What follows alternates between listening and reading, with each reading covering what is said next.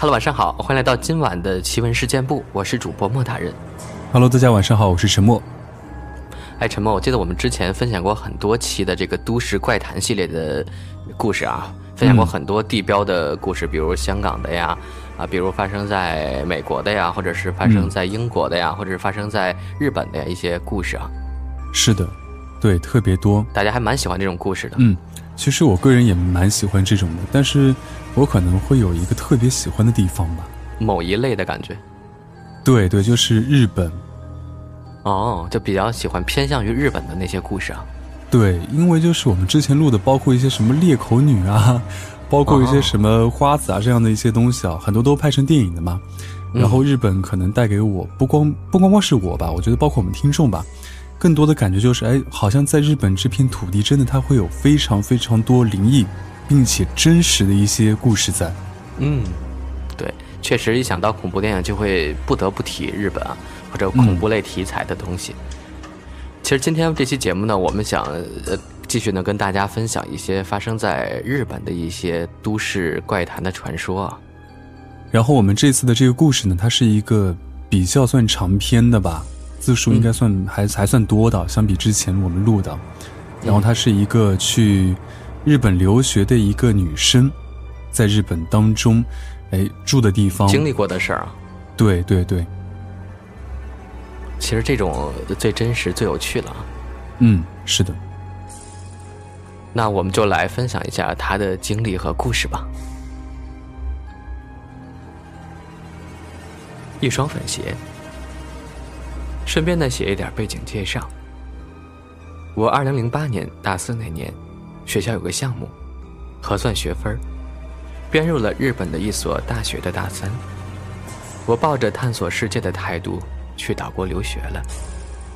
本人女，八六年的，在国内二十多年，从未遇到过任何灵异事件，完全不是灵异体质。但是呢，爱好看鬼片儿。那一年，我到了大阪，在大阪最繁华的市中心地带，南波，打一份寿司店的工作。晚上十一点多乘地铁回家。打工的时候，都是早一点去。在通往地铁站的步行街里逛一逛，看一看衣服鞋子。有一天，在一家鞋店的橱窗里，看到了一双粉色的高跟鞋，尖头的，很女人，很胭脂味儿，非常喜欢。而且价格呢，才一千四百日元，人民币也就一百左右，马上拿下。穿了一段时间，话说这鞋子真心不错，角度好，不累。主题来了，我是个懒人，反正就是衣服堆成山在洗，做什么都嫌麻烦的那种。有一天出门就没换拖鞋。我住 LDK 的房子，L 指起居室，D 指饭厅，K 指厨房。开门进去就是厨房，里面是榻榻米的小房间。我那天就穿着粉鞋在厨房忙活晚餐，做完饭走到卧室拉门前。在那儿脱掉了粉鞋，坐在榻榻米上铺的床铺上吃。房间很小，我房间的拉门跟楼主的床铺只有一点点距离。出来洗漱时，路过那双懒得整理起来的粉鞋时，心里有那么一点点不舒服，因为两个尖尖的鞋头正好指着我的枕头。不知为什么，我觉得那是一种邀请的感觉。有人就会说了。正因为有这样的心理暗示，才会发生后来的恐怖经历。那天晚上我睡下了，习惯吊灯关掉，留一盏小黄灯守夜。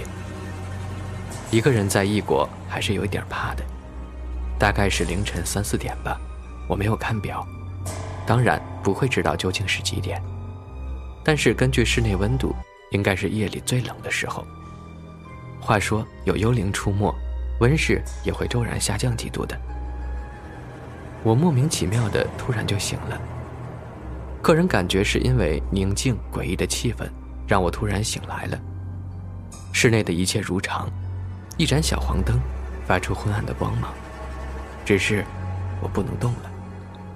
隐约觉得头顶方向就是放粉鞋的地方，有个物体在移动。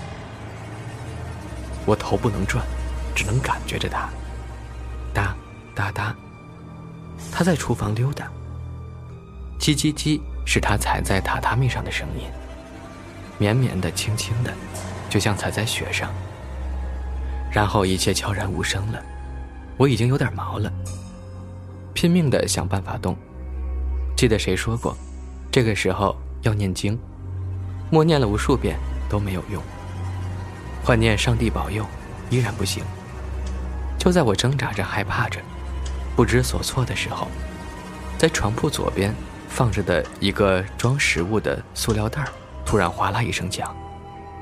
好吧，我就是这么懒，吃的都在床边围绕。我吓毛了，眼睛能动，向左转去，突然被白色塑料袋挡住了，什么也看不到。我继续拼命地念着各种传说中有用的咒语，还用日语念了“临兵斗者皆阵列在前”什么的，都没有用啊！不能动就是不能动。然后高潮来了，突然好好盖在身上的被子，右侧被角飞了起来，让我的右肩和右胸部都暴露在阴冷的空气中。我自己都在对自己说：“我靠，这回信了吧？”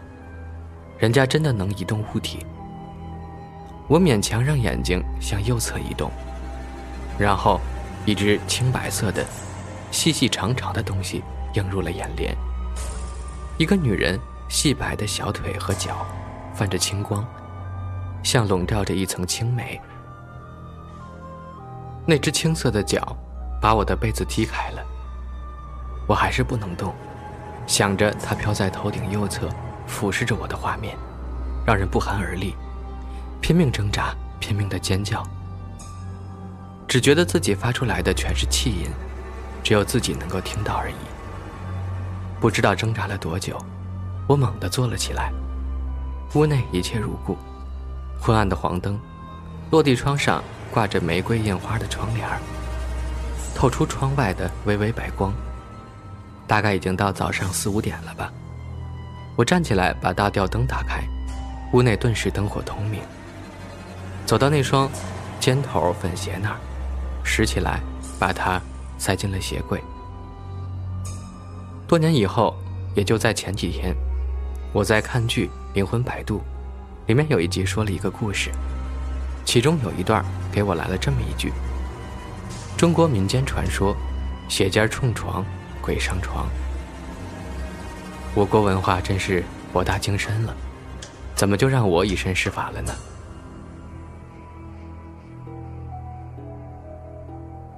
这个经历其实是我来到岛国之后发生的第一个灵异事件。我没有按时间顺序来写。第一次到大阪，日本的物价相对国内还是贵的，不敢租太贵的房子。学校给安排的宿舍是四万日元，在大阪算便宜了。可是我为了省下七千日元做电话费和网费，主动找了一个三万三的小房子，是人家小二楼的阁楼里。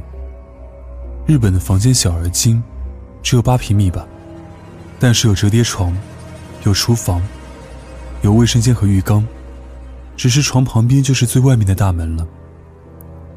住进来以后，各种小小的灵异事件不断，几乎每天都能听到水管子那里咣咣当当的响声。还是铅球掉在房顶上的声音，大家可以解释为什么热胀冷缩现象等等。反正我住日本的房子也不是一间两间了，有这种现象的，只有这个阁楼。自从住进这个阁楼里，就习惯了房间里发出的各种声音，而且不以为然。那时候因为一个人在异国，莫名的鼓起了一种生存的勇气。不知道留学过的人有没有跟我一样的感觉？在国内真的是常常连汽水瓶盖都拧不开的软妹子，一个人到了日本以后就很坚强了，时常幻想着有变态闯进屋子里的话，我就拿着菜刀追他几条街，砍他什么的。这个房间我印象很深刻，发生了很多奇妙的事。我隐约的感觉到，曾经这个屋子是一个男人住过的，因为床垫子掀起来，上面全是烟头汤的黑洞。虽然日本女人很多都吸烟。在这个阁楼里，一共有三个印象深刻的经历。第一个故事，快起来。这是动词起床的一个命令型，男性用语。那时候，我在打一份新斋桥大阪烧的工作，下午四点从家出发，五点上班。上午上完课回到家，倒在小床上小睡一会儿，也没有真的想睡觉，就是想休息一会儿去打工。结果，竟然睡着了。睡梦中，一个男人低沉的声音在我耳边说了一句日语的“起来”，我一下子就醒过来了。看看时间，已经是四点二十分了，赶紧收拾东西去打工了。那以后。我却完全相信这世间真的有灵。为什么？因为我刚来日本，没学过多久日语，根本不知道这个起床动词的命令型是什么。按我当时的日语水平，一定会以为是别的。而在我耳边响起的那句日语，是正确的日语。所以，那真的是一个男人在命令我赶紧起床。好，那第二个和第三个在这个房间发生的故事。我们就留着明天讲。那最后分享一个听众的投稿，这位听众叫魏小浩，他说：“今天分享一个我东北老家的真事。我的姥姥家住在吉林省四平市的叶赫镇，这个镇子可大有来头。之前非常火的电视剧《如懿传》，里面的淑妃叶赫那拉一欢，她名字中的叶赫就是这个叶赫，而且这里也是慈禧太后的老家。”叶赫镇是一个四面环山的镇子，有山就肯定少不了一些蛇虫鸟兽什么的。这次就讲一讲湖黄白柳灰中的柳仙。所谓柳仙，便是人们口中的蛇仙。二零零四年的暑假，我去姥姥家玩了几天，而这次却和往次不太一样。平日里在街头巷口聊天的人突然很少，一改往日热闹的场景。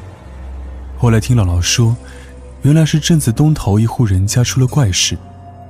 那户人家的儿子，是镇上有名的大学生，今年刚刚毕业，本来可以找一份不错的工作，却没想到得了怪病。原来他在半个月前和他中学时的同学，去山上溜圈，碰到了一条很长很长的蛇。由于一个同学不小心碰到了那条蛇，导致那条蛇向他们发起攻击。因为都是山边长大的孩子，大家都不怕蛇，几个人用树棍制服蛇。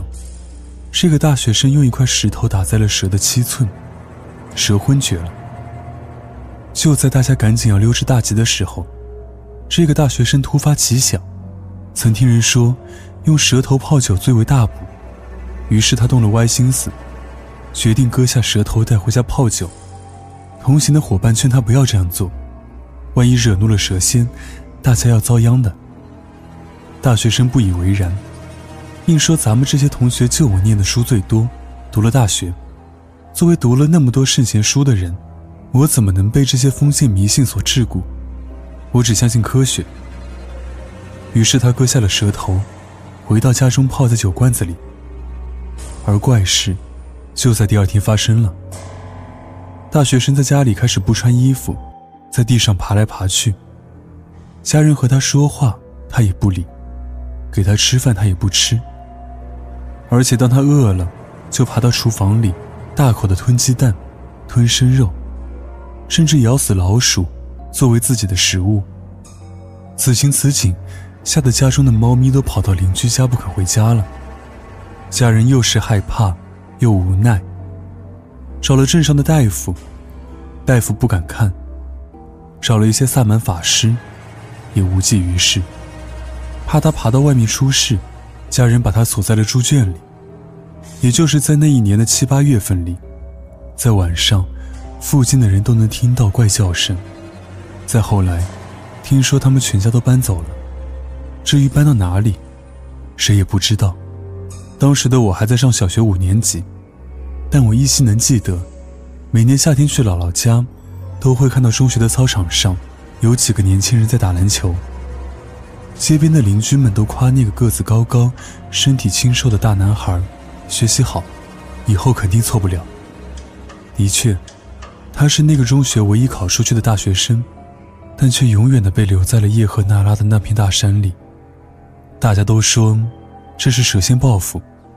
当时年幼的我不懂这些，长大以后才知道，我们虽然不迷信，但是对于这些，依然要保持敬畏之心。